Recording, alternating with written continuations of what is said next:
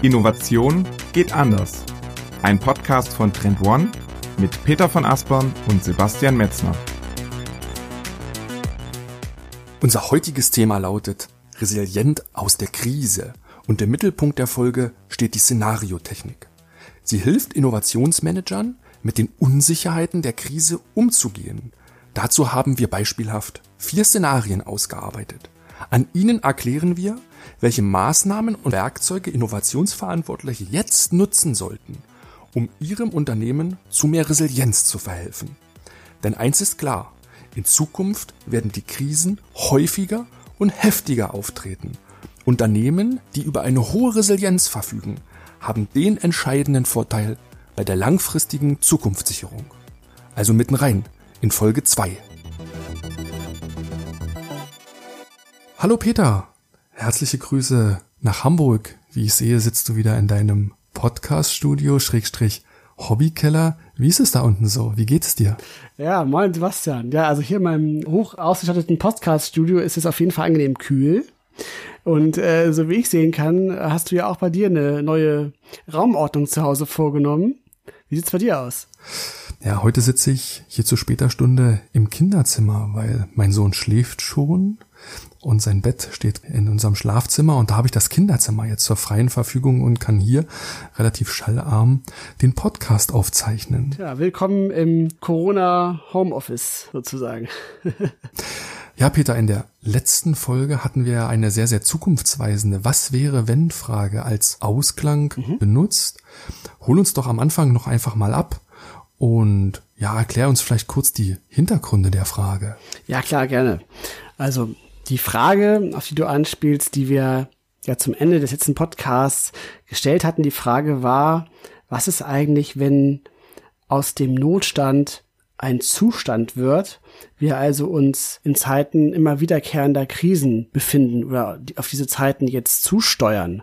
Und ja, wo kommt die Frage her? Ich hatte auf LinkedIn, was ja so ein bisschen das neue Business Facebook irgendwie zu sein scheint, schönes, schönes Bild gesehen, so mit, mit drei Wellen. Also so eine Person sitzt am Strand und schaut aufs Meer und sieht eben so drei recht bedrohliche Wellen auf sich zurollen. Die erste Welle ist natürlich die Corona-Krise. Und ja, hinter dieser ersten Welle, da taucht auch schon die, die zweite Welle auf. Das ist die, die drohende Rezession, die ja laut der wichtigsten Zentralbanken dieser Welt jetzt in den kommenden Monaten auf uns zurollen wird. Und damit nicht genug. Da gibt es noch eine dritte Welle, die eben auch deutlich größer ist als die beiden erstgenannten Wellen. Und das ist die Klimakrise. Die dürfen wir nicht vergessen, die gibt's ja auch noch und die wird uns auch noch für große Herausforderungen stellen. Und warum ist dieses Bild mit den drei Wellen, die auf uns in immer kürzerer Abfolge auf uns zulaufen, warum ist das das, das Sinnbild für dich der kommenden 20er Jahre? Ja, also ich will jetzt gar, gar nicht, dass das irgendwie schwarzmalerisch wirkt, aber äh, es scheint schon so zu sein, dass wir die, ich sag mal, die Sicherheit und, und, und die Beschaulichkeit der 1990er und frühen 2000er Jahre so ein bisschen hinter uns lassen und dass auch jetzt zum Beispiel auch Deutschland oder auch Mitteleuropa, was vielleicht auch in den letzten Jahrzehnten von Krisen weitgehend verschont geblieben ist oder man irgendwie immer so ein Stück weit glimpflich davongekommen ist, dass wir aus diesen Zeiten jetzt langsam rauskommen und wir uns darauf einstellen müssen, dass eben Ereignisse wie die Corona-Krise sich wiederholen werden. Das, ne, Corona wird sicherlich nicht die letzte Pandemie gewesen sein. Und es war ja auch nicht die erste Pandemie. Und ähm, die auch völlig absehbaren Folgen des Klimawandels, die werden auch hier für uns, auch im Herzen von Europa, spürbar werden. Und von daher ist davon auszugehen, dass wir uns alle darauf vorbereiten sollten, eben nicht nur in Zeiten dauerhaften Wirtschaftswachstums und äh, Wohlstands zu leben, sondern dass da eben auch mal andere Zeiten kommen können. Und das muss auch alles gar nicht so extrem dramatisch sein, sondern entscheidend ist einfach, dass man sich auf solche Zeiten gut vorbereitet. Und das fand ich eben so spannend an diesem Bild, weil das, das eben dieses Gemengelage einfach sehr schön in einem Bild so auf den Punkt gebracht hat und auch so ein bisschen die Verletzlichkeit der heutigen Welt, die man vielleicht ganz anders wahrnimmt als früher, ja. so ein Stück weit ausdrückt und natürlich auch den Blick nach vorne wirft und sagt, die Krisen der Vergangenheit, die werden wir auch in Zukunft immer häufiger und heftiger haben. Also bereitet euch bitte vor. Und das ist, wenn ich dich richtig verstanden habe, auch die Kernbotschaft und das, was wir heute in diesem Podcast vorhaben, mhm. ist, dass wir ja von diesem Bild ausgehend nochmal hinterfragen wollen, welche Fähigkeiten brauchen Unternehmen, ganz, ganz stark, um zukünftig diesen Krisen standzuhalten. Wir wollen euch in den Bereich der Resilienz mitnehmen, euch erklären, was hinter diesem Konzept steht, welche neuen Entwicklungen es auch zu diesem Begriff gibt, die für uns sehr, sehr spannend sind. Mhm. Und wir haben vier Szenarien entwickelt, weil Szenarien sind für uns die Antwort, wie Unternehmen Resilienz aufbauen können, nämlich in möglichen Zukünften zu denken. Dabei helfen Szenarien und da stellen wir euch vier Szenarien vor. Genau, richtig, genau. Und das Schöne ist sogar, dass in diesen vier Szenarien auch nochmal für jeden Innovationsverantwortlichen wertvolle Hinweise zu finden sind, in welcher, welcher möglichen Krisenkonstellation eigentlich welche Werkzeuge und welche Tools im Innovationsmanagement oder für Innovationsverantwortliche die Mittel der Wahl sein könnten. Ein ebenfalls sehr, sehr schönes Bild nach deinen Wellen, Peter, greife ich nochmal auf, was uns vielleicht in diesen ersten Teil der Resilienz ein Stück weit begleitet. Ich habe gelesen, wenn die Flut kommt, baut keine Deiche, sondern Boote. Mhm. Und das ist für mich so ein bisschen die, die Summe des Resilienzbegriffs. Denn wir werden gleich nochmal klären, was Resilienz ist. Aber ja, es scheint eine, eine Fähigkeit zu sein, die Unternehmen dabei hilft, langfristig zukunftsfähig zu sein und diese aufeinanderfolgenden Krisen besser zu überstehen. Mhm. Aber Peter, lass uns noch mal so ein bisschen einsteigen eigentlich in diesen Resilienzbegriff. Was heißt Resilienz eigentlich? Was ist es? Genau, also der Begriff der Resilienz ist tatsächlich auch jetzt ja in, in, der, in diesen Zeiten der Krise schon recht häufig gefallen und also wenn man es technisch ausdrückt, dann, dann bedeutet das eben, dass Resilienz die Fähigkeit eines Systems ist, nach einem exogenen Schock wieder in seinen Ursprungszustand zurückzukehren. Beispielsweise, wie wenn ich eben mir ja so, so einen Schwamm zum Beispiel vorstelle, ja, der hat ja, der hat ja eine bestimmte Form, eine bestimmte Größe. Und wenn ich die jetzt irgendwie ganz kräftig äh, in der Hand zusammendrücke, dann, dann wird er eben ja durch diesen externen Druck natürlich stark komprimiert.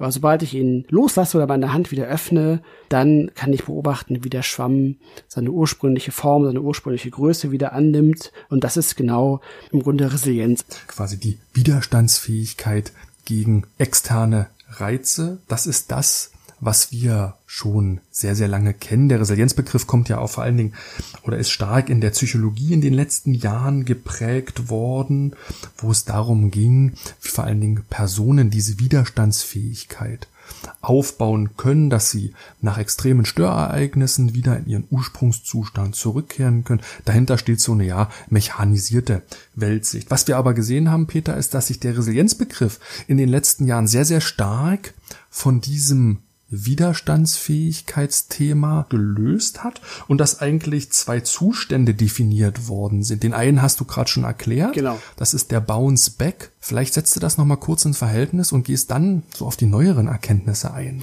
Ja, genau. Das ist tatsächlich extrem, extrem interessant.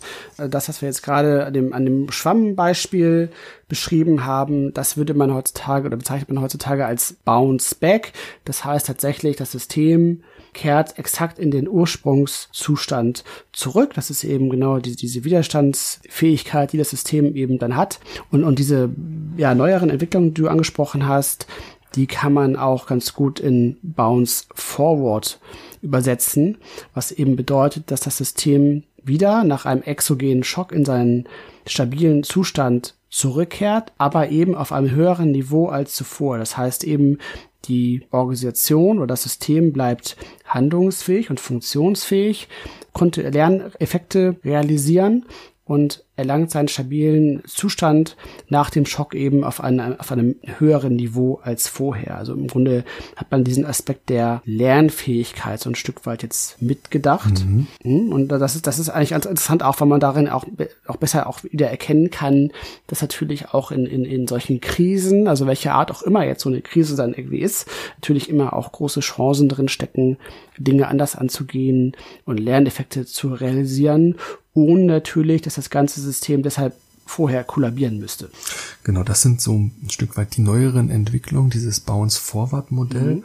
Und es zahlt auch ganz, ganz stark auf, ich sag mal so, parallele Konzepte, die wir neben der Resilienz oder neben dem Resilienzbegriff in den letzten Jahren gesehen haben, ein, weil dort ist häufig von dem Thema der Adaptibilität die Rede.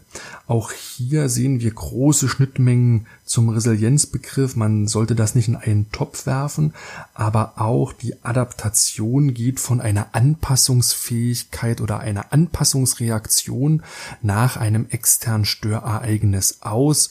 Und ja, desto anpassungsfähiger eine Unternehmung, eine Organisation ist, desto zukunftsfähiger ist sie, weil man sich, so die Theorie, in dem heute wandelnden externen Umfeld ständig anpassen muss. Ebenfalls da reinfällt das Konzept der Antifragilität, Nassim Nicholas Taleb. Der schwarze Schwan-Typ, ne? Genau, der schwarze Schwan geschrieben und diese Theorie hat er dann weiter ausgebaut in, das, in die Richtung antifragil, indem er, und da ist auch wieder eine hohe Schnittmenge mit dem Bounce-Forward-Ansatz zu finden, er gesagt hat, ja, komplexe Systeme profitieren hier von Erschütterungen und sie reagieren darauf mit einer evolutionären Höherentwicklung zu einem ja, höheren Reifegrad. Auch hier steckt das, was du gerade erzählt hast, Peter, ähm, die Lerneffekte damit drin, also sowohl die Resilienz, auch die Adaptibilität als auch die Antifragilität mhm. sind meiner Meinung nach alles drei Begriffe, drei Konzepte,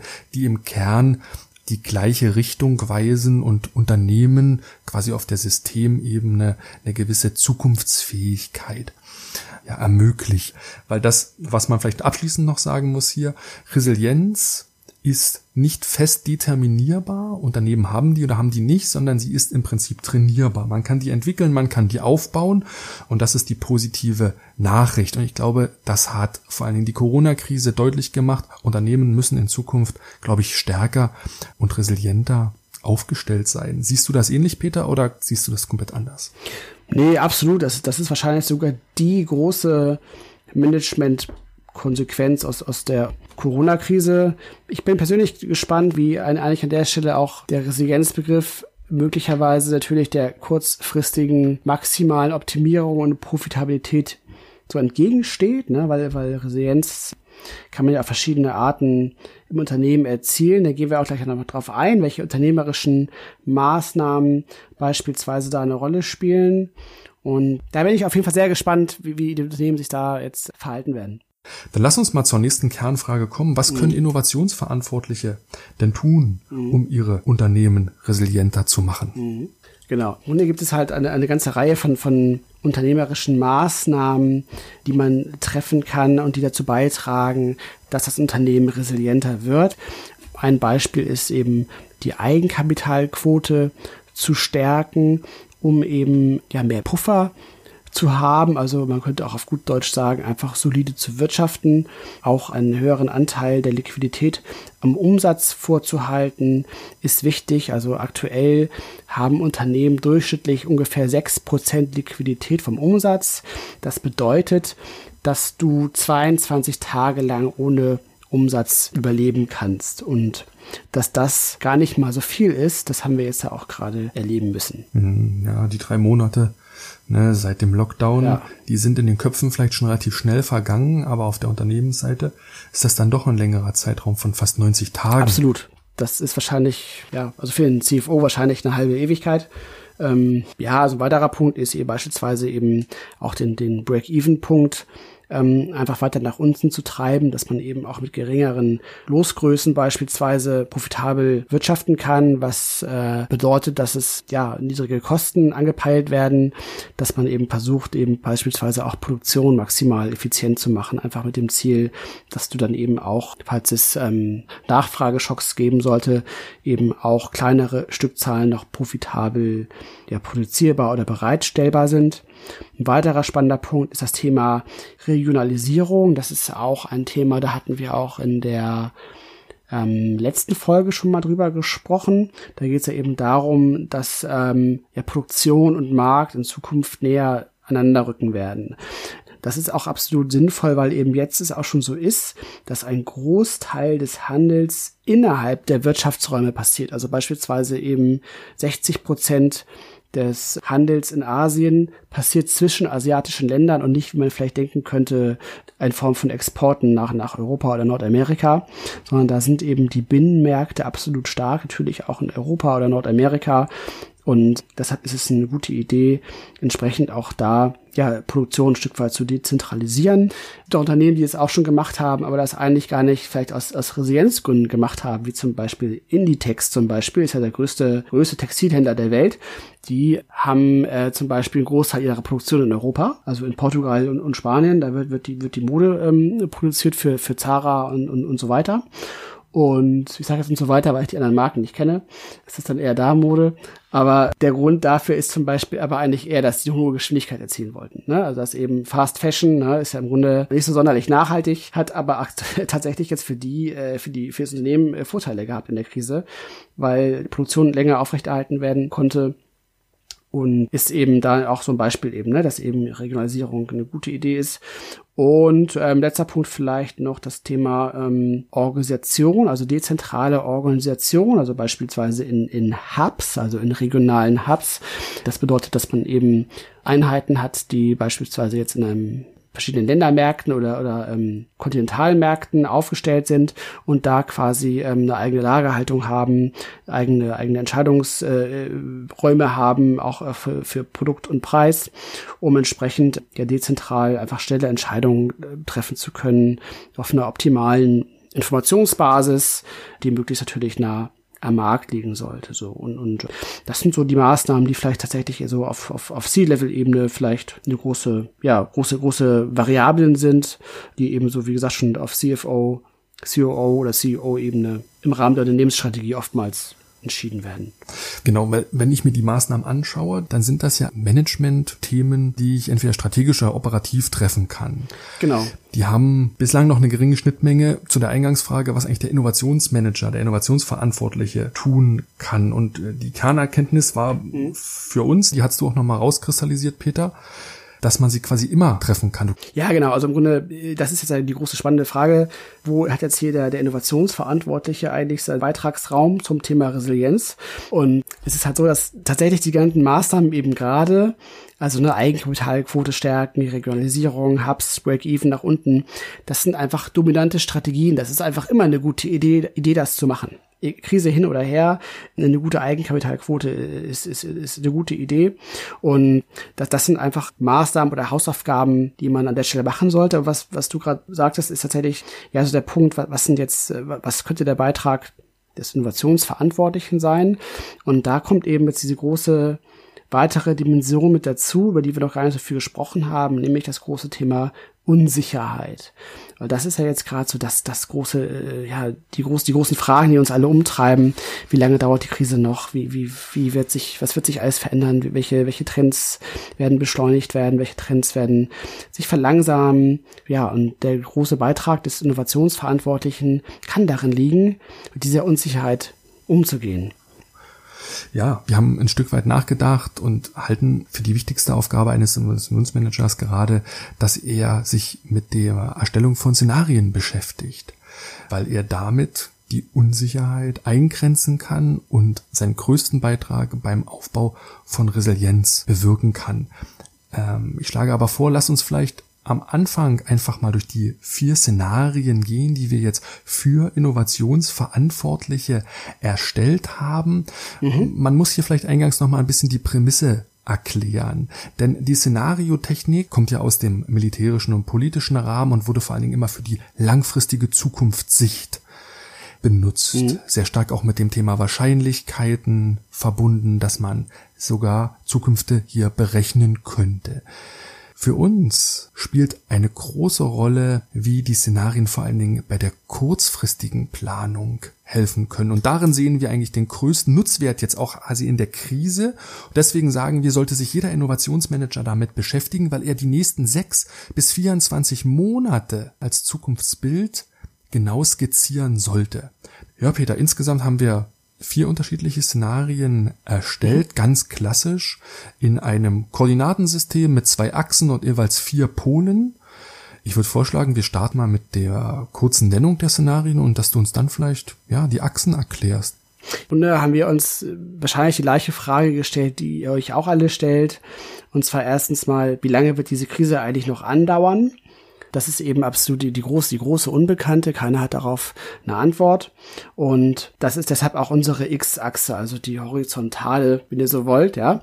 Ähm, wie so ein Zeitstrahl also von links nach rechts, so ja, wie lange, wie lange mag die Krise andauern? Und ja, die andere große Dimension die wir besonders spannend finden und über die wir auch schon in den vorangegangenen Folgen gesprochen haben, ist das Thema ja der, der Nachhaltigkeit der Verhaltensänderung. Das heißt, welche, welche Verhaltensänderungen werden wir eigentlich ähm, in verschiedenen Sektoren erleben? Und das ist dann eben entsprechend so unsere Y-Achse, also die, die vertikale Achse. Und daraus ergeben sich dann entsprechend ja so vier Quadranten, also diese Kombination aus Dauer der Krise, also kurz oder lang, und Nachhaltigkeit der Verhaltensänderung entsprechend niedrig oder hoch. Und für euch so als Innovationsverantwortliche spannend, dass man an dieser, anhand dieser, dieser vier Quadranten auch sehr schön sehen kann, welche Maßnahmen im Innovationsmanagement eigentlich für die jeweiligen ja, Szenarien geeignete Werkzeuge sein können. Peter, jetzt hast du uns aber sehr, sehr lange auf die Folter gespannt. Was sind denn die Szenarien? Noch der kurze Hinweis an alle Zuhörer. Wie immer findet ihr in den Show Notes den Link zum Download. Dort habt ihr die Szenarien nochmal als Grafik aufgemappt, könnt euch die downloaden, auf eure Devices ziehen und digital nachverfolgen oder auch natürlich ausdrucken und euch darauf Notizen machen. Peter, schieß los. Was ist das erste Szenario? Das erste Szenario heißt Renormalisierung.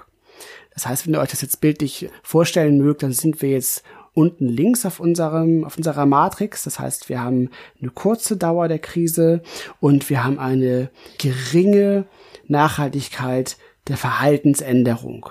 Geringe Nachhaltigkeit der Verhaltensänderung bedeutet quasi, dass die, die Menschen sich nach dem Ende der Krise wieder so verhalten, wie sie es vorher auch schon getan haben. Deshalb auch der Name Renormalisierung für dieses Szenario.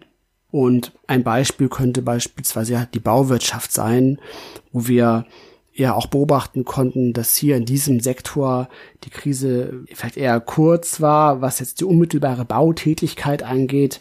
Das heißt, dass der Baubetrieb eigentlich von der Krise relativ unbeeindruckt mit kurzen Unterbrechungen weitergegangen ist und auch die Art und Weise, wie man Häuser baut, sich jetzt mit der Corona-Krise jetzt nicht entscheidend verändert hat.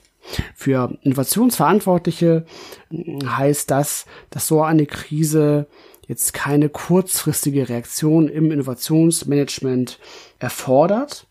Ähm, das heißt, er muss jetzt hier nicht kurzfristig ähm, ja, alles umwerfen und äh, schnelle Maßnahmen passieren. Ganz im Gegenteil, hier ist die, die beste Option, langfristige Vorhaben strukturiert weiter zu verfolgen. Und ein, ein wichtiges Werkzeug, um sowas effektiv tun zu können, sind entsprechend beispielsweise Innovationsfelder, die hier ein gutes Werkzeug sind. Das heißt eben, dass man wirklich konkrete Felder für sich definiert hat, auf die man innovieren möchte. Und an der Stelle wäre es dann eine gute Idee, entsprechend das auch äh, weiter zu verfolgen. Das nächste Szenario haben wir die Adaption genannt und bildlich gesprochen sind wir oben links. Auf den Achsen wäre das immer noch eine sehr kurze Krisendauer. Das heißt, die Krise ist relativ zügig, schnell vorbei. Aber das Verbraucherverhalten hat sich nachhaltig, also dauerhaft verändert. Das ist ganz, ganz wichtig. Mhm. Wenn man sich nach Beispielen umschaut, dann können wir in den Lebensmitteleinzelhandel schauen. Hier wurde eigentlich relativ zügig Veränderungen eingeführt, die auf die, auf das Verbraucherverhalten eingegangen sind. Das ist die Ampel zum Beispiel, die man in den Nettomärkten am Eingang sieht und den, ja, Besucherzustrom regelt. Das sind aber auch modifizierte Kassen, das ganze Thema kontaktlose Bezahlen. Mhm. Und ja, das ist genau auch der Modus, in dem man hier innovieren muss. Also Innovationsverantwortliche sollten jetzt nicht mit den Grundlagen anfangen, sondern müssen Zukunft oder müssen sehr, sehr zügig mhm. ins Handeln kommen. Also die Situation erkennen und reagieren. Hier empfiehlt es sich eigentlich auf vorhandene oder bestehende Lösungen zu setzen. Es können auch branchenfremde Ansätze implementiert werden. Der Kern ist aber, es muss schnell gehen, weil die Krise ist hier relativ zügig vorbei und wenn man dort zu lange braucht, dann verpufft's. Wir empfehlen ganz klassisch natürlich in Innovationsdatenbanken hier hineinzuschauen. Dort findet man die bestehenden Lösungen. Für alle, die den Trend Explorer nicht kennen, ist der trendexplorer.com sicherlich eine Adresse, die man mal ausprobieren sollte. Die Wettbewerbsbeobachtung vielleicht als zweiter großer Ansatz hier zu innovieren ist ganz, ganz wichtig, dass man schaut, was machen die Marktbegleiter. Im Grunde kann man sagen, Adaptation ist immer Copy and Paste. Ja, Peter, dann schauen wir mal rüber auf die andere Seite der Matrix in den großen Bereich der Reduktion. Genau, Reduktion. Jetzt sind wir unten rechts in unserer Matrix.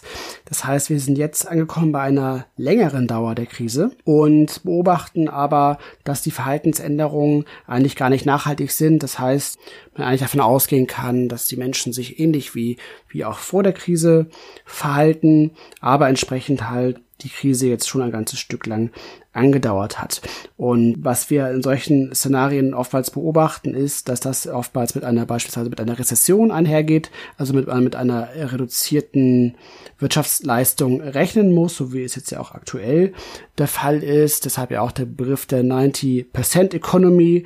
Darüber hatten wir in der letzten Folge ja schon sehr ausführlich gesprochen, dass wir eben aufgrund der der Maßnahmen jetzt konkret jetzt in der Corona-Krise eben mit, mit ähm, Verhaltensregeln, Abstandsgeboten und auch Kurzarbeit beispielsweise summa summarum darauf kommen, dass man wahrscheinlich von einer so 90-prozentigen Wirtschaftsleistung jetzt für die nächsten ähm, sechs bis zwölf Monate ausgehen muss.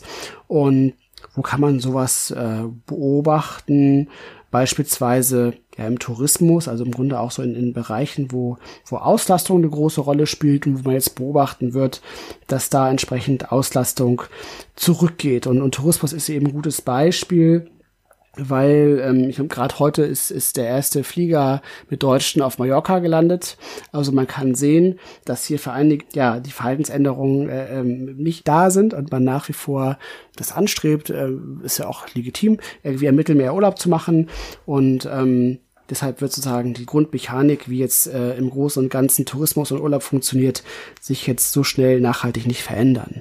Wohl aber entsprechend werden wir sehen, dass eben Tourismuskonzerne mit sehr viel weniger Auslastung zurechtkommen müssen. Also großer Effizienzdruck ist da.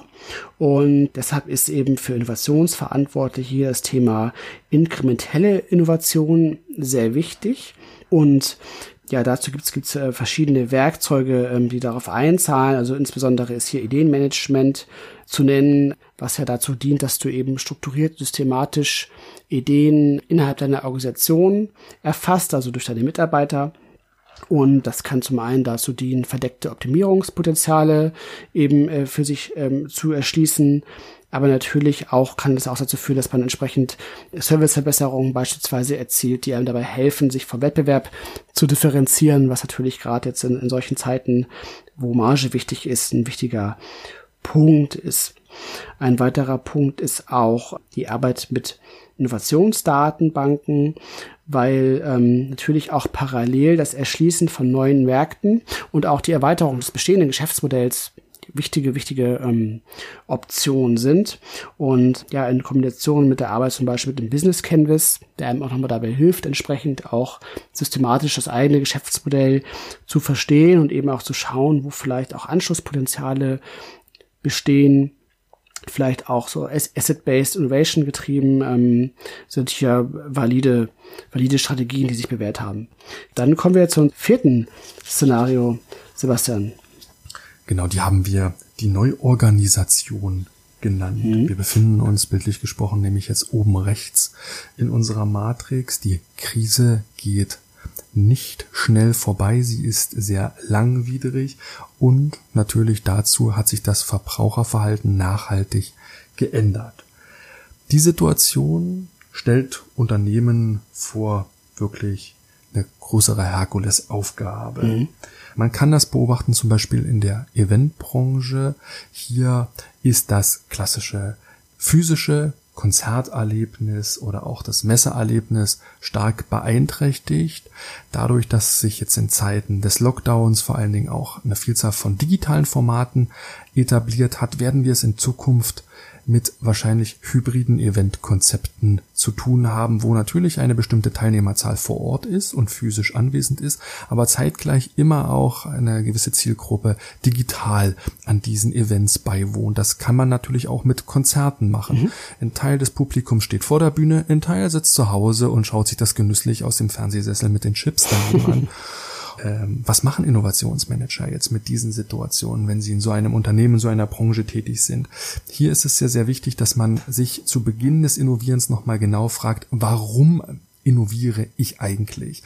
Das Motiv und vor allen Dingen das Ziel muss hier ganz, ganz klar erarbeitet sein. Wenn das von vornherein nicht steht, verpufft die Energie mhm. relativ zügig. Mhm. Also ist es ganz gut, sich mit einem Scoping am Anfang zu fragen, wohin geht die Reise eigentlich? Und dann sollte man einen ja, sehr, sehr konkreten und konsistenten Innovationsprozess aufgesetzt haben oder verfolgen, der ganz klar daran beginnt, die relevanten Trends auf dem Schirm zu haben. Wir nutzen dazu immer den Trendradar als ein großes Trendmanagement-Werkzeug. Warum? Weil es die externen Trends im Unternehmensumfeld sehr, sehr gut aufklärt, bewertet und dadurch natürlich auch ein Stück weit zur Handlungsrelevanz führt. Auch hier spielt die Arbeit mit Szenarien eine große Rolle mhm. und diese muss dann münden in der Anwendung von Innovationsfeldern. Diesen klaren Innovationsprozess müsste ich verfolgen. Warum? Weil natürlich auch hier ein sehr, sehr hoher Druck auf mir, auf dem Unternehmen, auf dem Innovationsmanager lastet, die richtigen und wichtigen Dinge gleichzeitig zu tun. Mhm. Und wahrscheinlich auch die Unsicherheit auch sehr groß ist, oder? Also wenn sich alle Variablen gleichzeitig verändern. Ist es in der Tat sehr, sehr wichtig, dass ich eine Vielzahl von Instrumenten anwende, um so viel wie möglich Handlungssicherheit, glaube ich, zu erzeugen in dem Kontext. Mhm. Welche Methode würdest du denn besonders herausheben, so in diesem Szenario? Hier in dem Falle ist für mich der Trendradar, glaube ich, das das wichtigste Tool. Mhm. Mhm da ich mir über die Veränderungen im Markt in wirklich sehr, sehr guten Überblick verschafft haben muss und hierbei helfen Trends, vor allen Dingen die richtigen Fragen zu stellen, zu schauen, was hat sich wirklich beschleunigt, was hat sich eventuell abgemildert mhm. und das sehr, sehr gut aufzumappen, zu visualisieren, ist, glaube ich, eine sehr, sehr gute Grundlage, um sämtliche nachgelagerte Schritte darauf aufzubauen. Mhm. Das sind im Kern die vier Szenarien, die wir mit euch teilen wollten, um euch nochmal so einen Eindruck zu geben, ja, vor welchen Situationen, vor welchen unterschiedlichen Zukünften stehen Innovationsmanager denn gerade. Ich würde vorschlagen, Peter, wir setzen das am Schluss des Podcastes nochmal ein Stück weit wieder ins Verhältnis zum Resilienzbegriff. Mhm. Wir verquicken das Thema Szenarien mit dem Thema Resilienz, weil ihr fragt euch sicherlich, ja, was haben denn Szenarien jetzt mit dem Thema Resilienz zu tun? Das erste Argument, was glaube ich eine sehr, sehr große Rolle spielt dabei ist, dass Szenarien eine konkrete Vorstellungskraft der möglichen Zukünfte erzeugen. Das heißt, ihr im Unternehmen habt eine ganz, ganz klare Vorstellung, was für alternative Zukünfte überhaupt möglich sind. Ihr könnt konkret über Dinge sprechen, denn häufig mangelt es in Unternehmen an dieser Vorstellbarkeit von Zukünften. Es gibt ein Szenario und das glauben alle oder andere nicht dann hat man die Grabenkämpfe. Nein, hier gibt es möglich viele Szenarien, denen man folgen kann. Das ist so das erste Nutzenargument. Und auch vielleicht das, das zweite ja auch schon so ein bisschen mit, weil du hast es ja auch schon gerade gesagt, genau, es gibt eben auch mehrere Szenarien. Und das ist sicherlich auch gerade jetzt eben in Zeiten von, von Unsicherheit jetzt auch der bestechende Vorteil von der Arbeit mit Szenarien. Also man könnte ja fast schon meinen, dass ja aus Innovationsmanagement-Sicht ist ja diese Krise quasi wie geschaffen, um, um aufzuzeigen, wie sinnvoll die Arbeit mit Szenarien tatsächlich ist, weil ja jetzt keiner eben diese, diese eine Zukunft, von der man vielleicht in der Vergangenheit so gesprochen hat, als, als ne, die Verhältnisse noch so ein bisschen geordneter waren und, und man ähm, zum linearen Extrapolieren geneigt hat, was übrigens immer schon eine blöde Idee ist. Das hat man dann gemacht und deshalb hat man auch von einer Zukunft gesprochen. Das heißt eben, dass es eben mehrere Szenarien natürlich geben muss. Das ist ja gerade auch natürlich das, der, der Sinn von Szenarien, die eben davon abhängig sind, wie eben die äh, entscheidenden Einflussparameter sich unterschiedlich ausprägen. Genau. Ja, das dritte Nutzensargument kann man damit beschreiben, dass Szenarien, wie wir es euch gerade vorgestellt haben, immer konkrete Lösungsräume eröffnen. Das heißt, man kann Maßnahmen ableiten, man kann auch Werkzeuge und Tools definieren, mit denen man diese möglichen Zukünfte bewältigen kann als Innovationsmanager. Man erlangt damit quasi die Überzeugung, dass die Zukunft bewältigbar wird.